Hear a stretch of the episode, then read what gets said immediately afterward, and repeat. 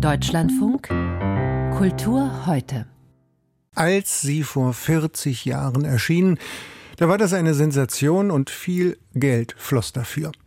Seit dem Wochenende nun sind die gefälschten Tagebücher, Tagebücher, die es übrigens nie gab, von Reichskanzler Adolf Hitler beim Norddeutschen Rundfunk online einsehbar. Es handelt sich um Kopien jener 62 Kladden, die am 25. April 1983 vom Nachrichtenmagazin Stern vorgestellt wurden mit den Worten des Chefredakteurs die Geschichte des Dritten Reiches müsse nun umgeschrieben werden. Drei Tage später begann die Magazinserie Hitlers Tagebücher entdeckt. Zehn Tage später war der Spuk vorbei. Alles als Fälschung entlarvt.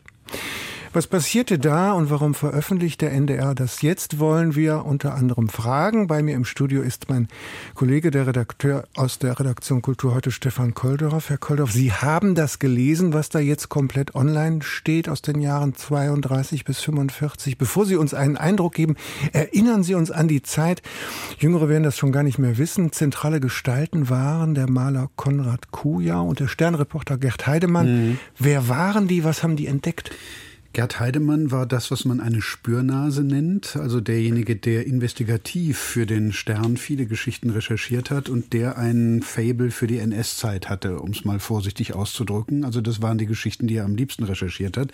Und der lernte irgendwann eben jenen Konrad Kujau kennen, der sich Konrad Fischer nannte und für einen Industriellen eine Kladde, eine Ausgabe des Hit der Hitler-Tagebücher, der angeblichen, gefälscht hatte, wie man heute weiß, und hat ihn dann überredet, äh, seine Quelle doch bekannt zu geben, diesen Industriellen. Das führte dann zu Kujau und Kujau hat dann im Laufe von Monaten immer mehr und mehr und mehr, schließlich 60 Bände gefälscht und das war damals natürlich die vermeintliche Sensation, der Führer im in Anführungsstrichen im O-Ton. Und es gab ja nicht nur dieses Zitat von der Geschichte, die in großen Teilen neu geschrieben werden müsste, sondern man hat ja damals auch schon sich die Rosinen rausgepickt und unter anderem gesagt, Hitler habe offenbar das Ausmaß der Judenvernichtung nicht gekannt.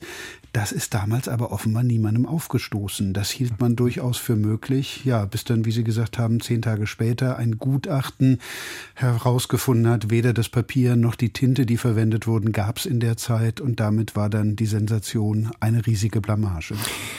Einfache, kurze Frage. Was stand drin?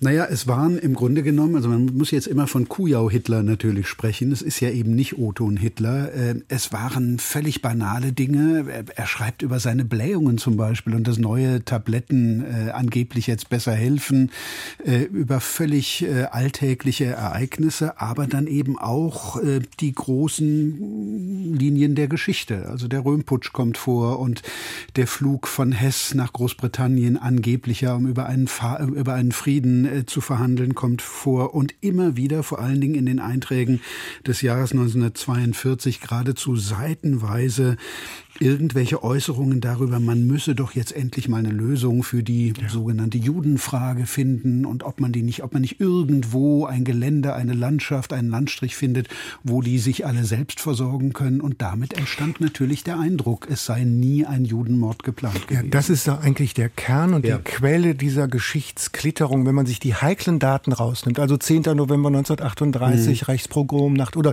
Sie spielen an auf den 20. Januar 1942, die Wannsee-Konferenz, die sogenannte Judenlösung. Die, da gibt's ja die Protokolle drüber, die da im, im Gästehaus der Sicherheitspolizei, wann sie stattgefunden haben, Besprechungen über die Endlösung der Judenfrage.